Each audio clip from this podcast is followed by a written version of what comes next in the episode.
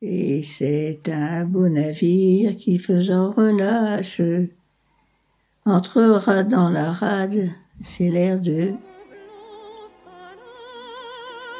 Mais je sais.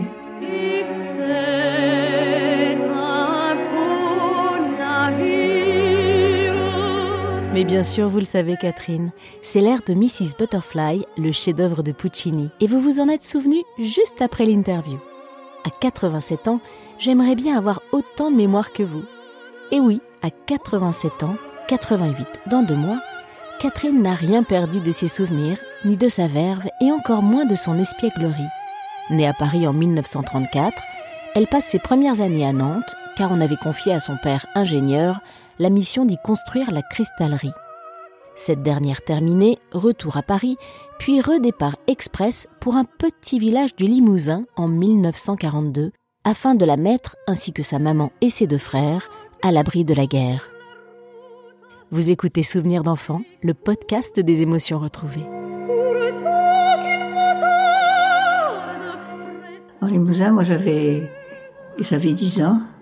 Et on est allé à l'école communale euh, du, village d'à côté avec mon frère et mon cousin qui avaient un an de moins.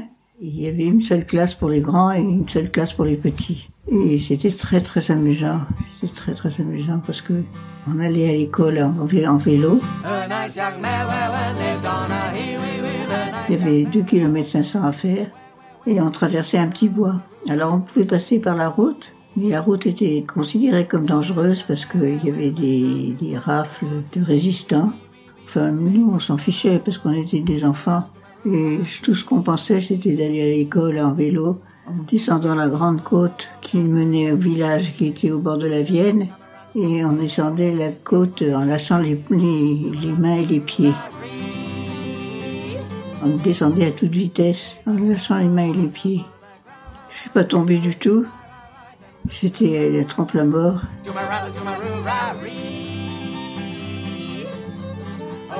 J'étais première de ma classe, première en, dictée, en rédaction et en, et en calcul parce que je copiais le voisin. Pas du tout tout le temps, juste quand c'était nécessaire. Oui, c'était drôle. J'aimais surtout euh, chahuter et, et ricaner. J'étais pas très studieuse. J'ai gardé aucun souvenir de mes devoirs, ni rien du tout. J'ai gardé aucun souvenir de ce qui était contraignant. J'étais bonne en gymnastique. Je pas la roue parce que je savais pas la faire, mais je descendais les escaliers sur la rampe parce qu'il n'y avait pas de clou pour l'arrêter. Alors je descendais, je descendais, puis je courais dans les couloirs en faisant tourner les filles qui parlaient. Ça devait être très énervant.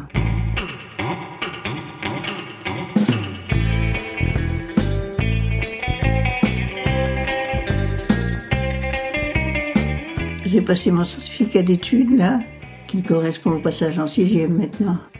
Et le maître euh, m'aimait beaucoup, parce que j'étais la plus jeune dans la classe de, de, certificat d'études.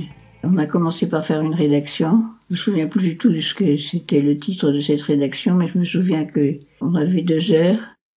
Et pendant une heure, je réfléchissais euh, et je veillais au corneille et je regardais en l'air. Et après, euh, j'ai écrit pendant une heure. J'ai été première du canton. Bon, mon grand-père était tellement fier de moi.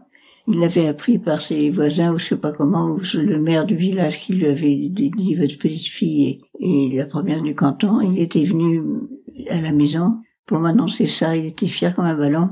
Et il avait apporté pour me récompenser un panier de fraises de son jardin.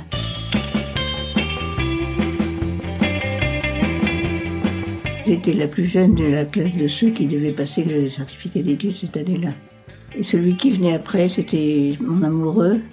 C'était Pierre. Il avait 13 ans, il était fils de fermier. Et il a passé aussi le certificat d'études, puis après on s'est, quitté à jamais. Ah oui, parce qu'il habitait pas dans le même village que moi.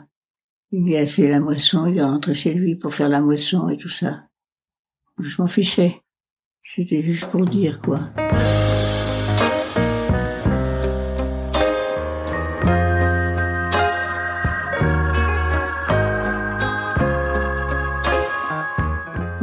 Était dans un petit village euh, qui s'appelait Boussignac. On allait garder les vaches avec le chien et le, berger. Et on ramenait les vaches le soir pour la traite. Et on vivait la vie de la ferme. Et on a tué le cochon.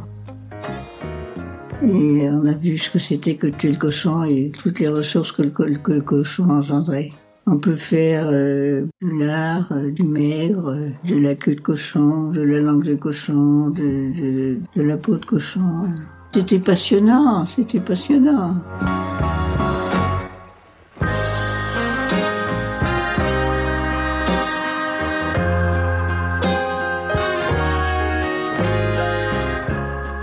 l'été après, on allait sur la Vienne.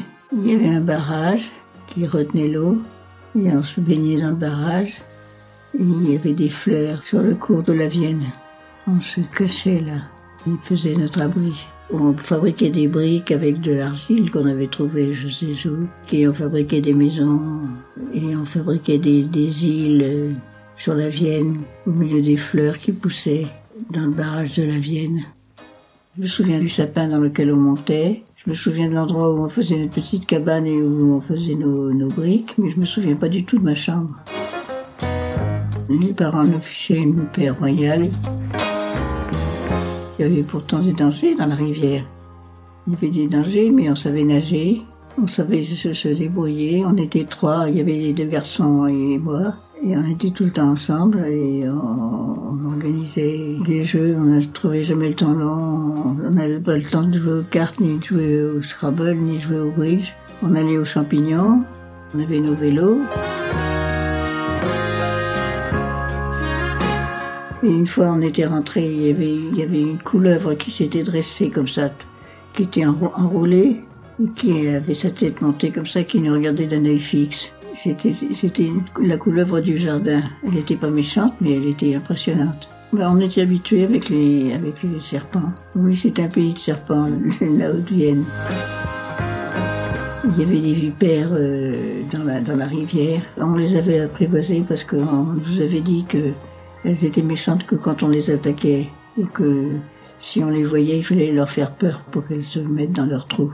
Alors on faisait ça et puis, puis voilà, puis on n'a jamais été piqué par les serpents. J'ai retrouvé une, photo de moi posant sur une souche d'arbre dans le jardin, à 10 ans, avec une blouse à smoke et une jupe plissée bleu marine à bretelles. C'était pas chic, c'était, c'était conventionnel. Tout le monde s'habillait comme ça. On s'intéressait pas beaucoup à l'habillement. Non, c'était pas intéressant. Ce qui était intéressant, c'était de donner des œufs de fourmis au bébé perdreau. Parce que c'était le printemps et quand on traversait le petit bois, la perdrix avait fondu les œufs et les œufs étaient clos, il y avait des petits perdreaux et on les nourrissait avec des œufs de fourmis. I don't need a fancy watch. You can give the elves a break. No, you can't make it in the shop. On avait la radio, la radio qui distillait les nouvelles de la, de la retraite allemande et de, de pom pom pom pom, de, français parlent tout français. Alors on écoutait ça le soir. À 8 heures, tous les gens, les gens du village se cachaient dans leur maison pour écouter la radio des résistants, qui donnait les nouvelles du front, et de la retraite allemande, et de l'avancée des résistants. Ça, c'était très excitant aussi.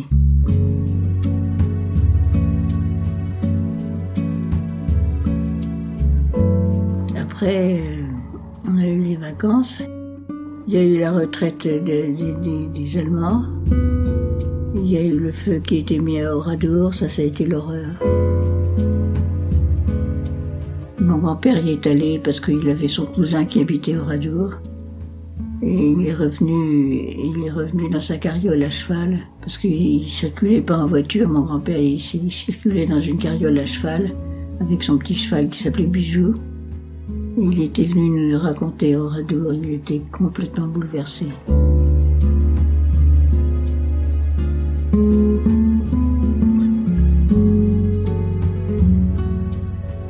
Était à 5 km, à quelques kilomètres de nous. On a échappé belle.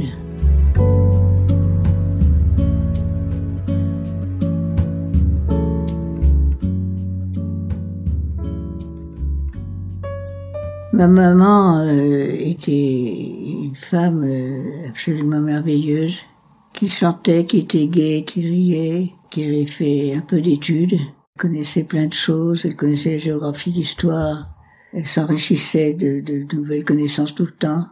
Elle travaillait pas, elle élevait ses trois enfants, dont son petit dernier qui, qui était un peu difficile. Elle se levait tard, elle allait au marché, et ensuite elle faisait la cuisine parce qu'on rentrait tous déjeuner à midi. Elle faisait la tarte aux champignons. Très bonne, elle faisait très bien la cuisine. Mais je saurais pas vous dire quoi d'autre parce que je m'en souviens plus. Mes souvenirs principaux de maman, c'était que je l'entendais chanter.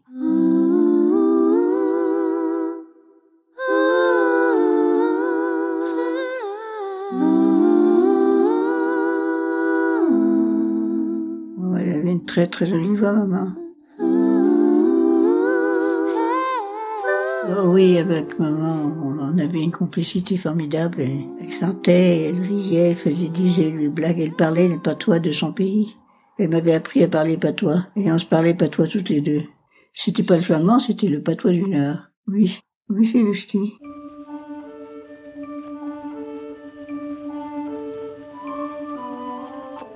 Dors ma petit caca, ma petit poulain, ma gros rosa. Feras du chagrin si t'endors pas demain. Mais si laisses faire une grande semaine, j'irai t'accater un vieux sarrau. Un pantalon de laine, un gilet pieux comme un vieux milord, t'es